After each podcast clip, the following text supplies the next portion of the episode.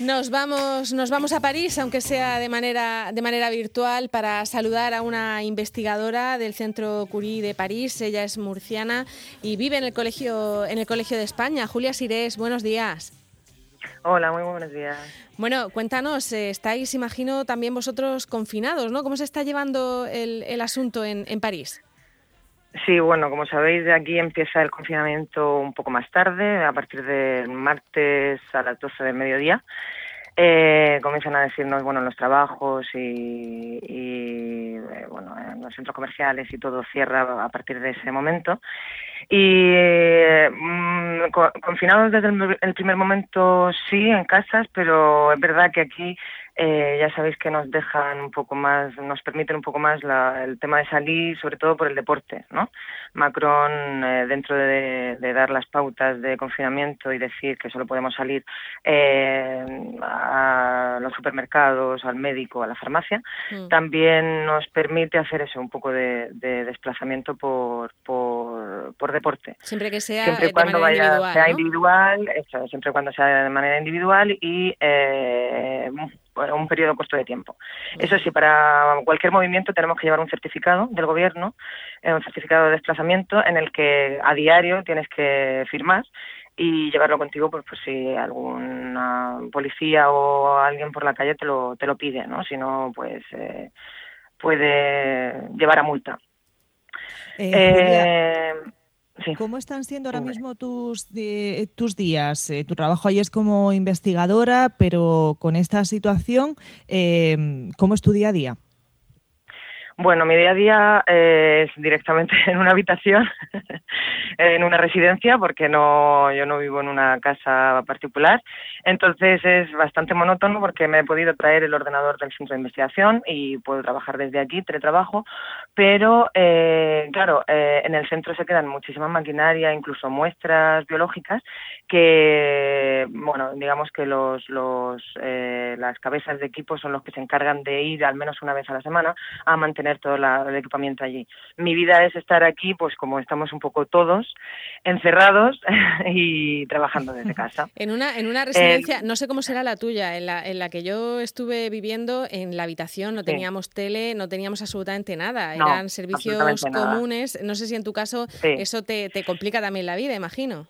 Pues sí, es un poco un- una excepción, ¿no? No puedo, no, no soy una representación de, de París, evidentemente, pero claro, en mi caso, al tener muchos espacios comunes, como bueno, son las salas de estudio que tenemos en la residencia, eh, bueno, eh, y sobre todo la cocina, que es compartida, pues es un tema bastante delicado porque, bueno, la habitación son cuatro paredes con un baño, al menos en los baños tenemos individuales y bien, pero claro, las zonas compartidas eh, ya son conflictivas porque tenemos que hacer turnos de comida, somos de norma general somos 120 residentes, ahora se han ido muchos y otros no han venido, ¿no? Porque hay estancias temporales y entonces la gente que venía de nuevas eh, se ha tenido que quedar, por supuesto.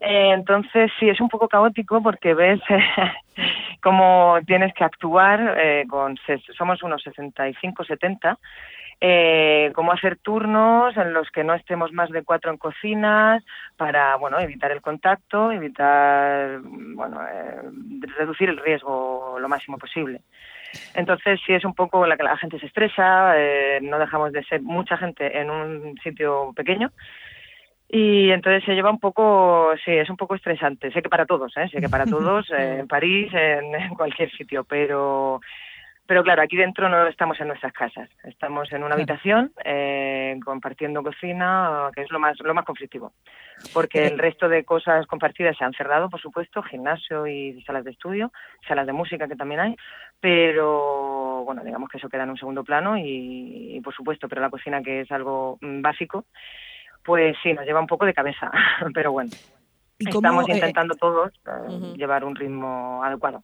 Eh, podéis eh, abasteceros, salir a, a comprar? Julia, ¿cómo os organizáis en ese tema? Sí, eh, bueno, es individual, eh, cada uno cocina. Bueno, intentamos hacer también grupos de, digamos, los que más, los que más somos, los que más amistad tenemos, intentamos hacer grupos de comida conjunta para evitar eh, usar demasiado la cocina mm, durante mucho tiempo.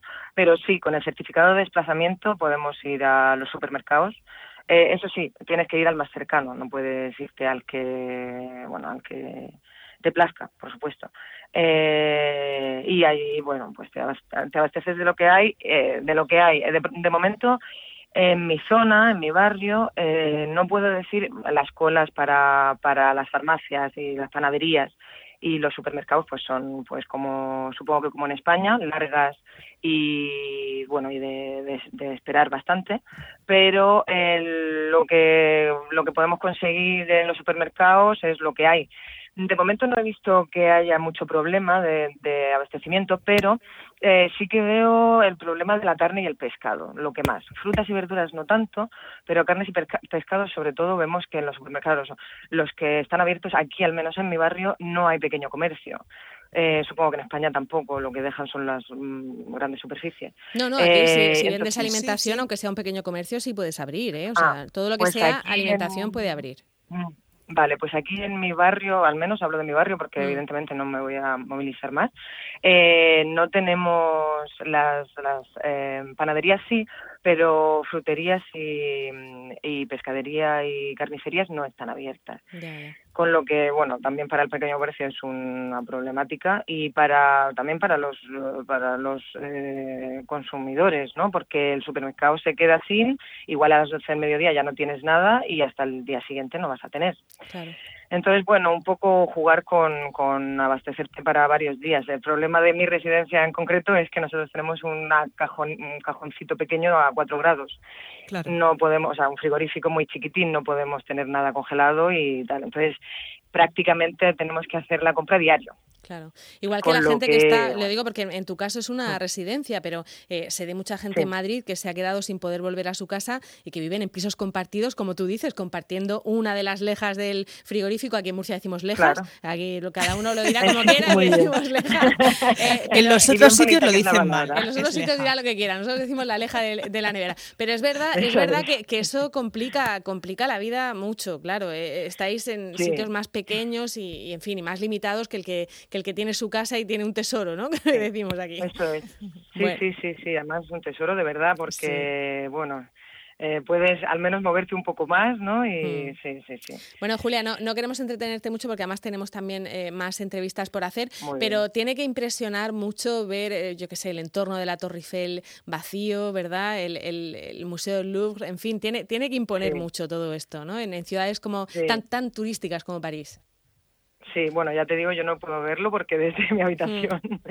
no puedo moverme, pero, pero sí, impresiona como todo está vacío. El Sacré-Cœur, el otro día mandaron una, una imagen la, la policía, eh, esas escaleras ¿no? del Sagrado Corazón en Montmartre que siempre están llenas de gente y tal. Y aún así había dos o tres grupos, que era raro, pero estaban desalojando y sí, sí, sí, eh, es una imagen bastante bueno, digamos, un poco de, de película, ¿no? Apoteósica, que es lo que estamos un poco viviendo. Todos tenemos esa sensación, que es como una película. Sí, eso es, eso es. Nosotros, por ejemplo, eh, mm. bueno, perdona, para decirte, eh, nosotros como españoles que estamos en París, tenemos un poco el problema de que, mm, por un lado, la ministra de Exteriores nos dice no volváis y por otro lado, los embajadores nos dicen que volvamos. Eh, recomendaciones, todo, pero estamos ahí un poco a expensas de no saber qué hacer. Yo, eh, como responsabilidad social, prefiero quedarme. Eh, a no ser que se diga lo contrario o que por fuerza mayor me, tuviera que mover. Pero de momento yo creo que lo mejor es eh, quédate en casa e intenta esparcir el mínimo posible, bueno, pues el virus, ¿no? Exactamente, lo que estamos, lo que estamos haciendo más responsable. Pues Julia, muchísimas gracias por atendernos y mucho ánimo, ¿eh? Vale, muchas gracias y decir que hay que apostar por la investigación, que en estos casos es cuanto más eh, necesaria. Que no pare la ciencia, Julia. Muchas gracias. eso Muchísimas gracias y buen día. Hasta luego. Onda Regional, la radio de todos.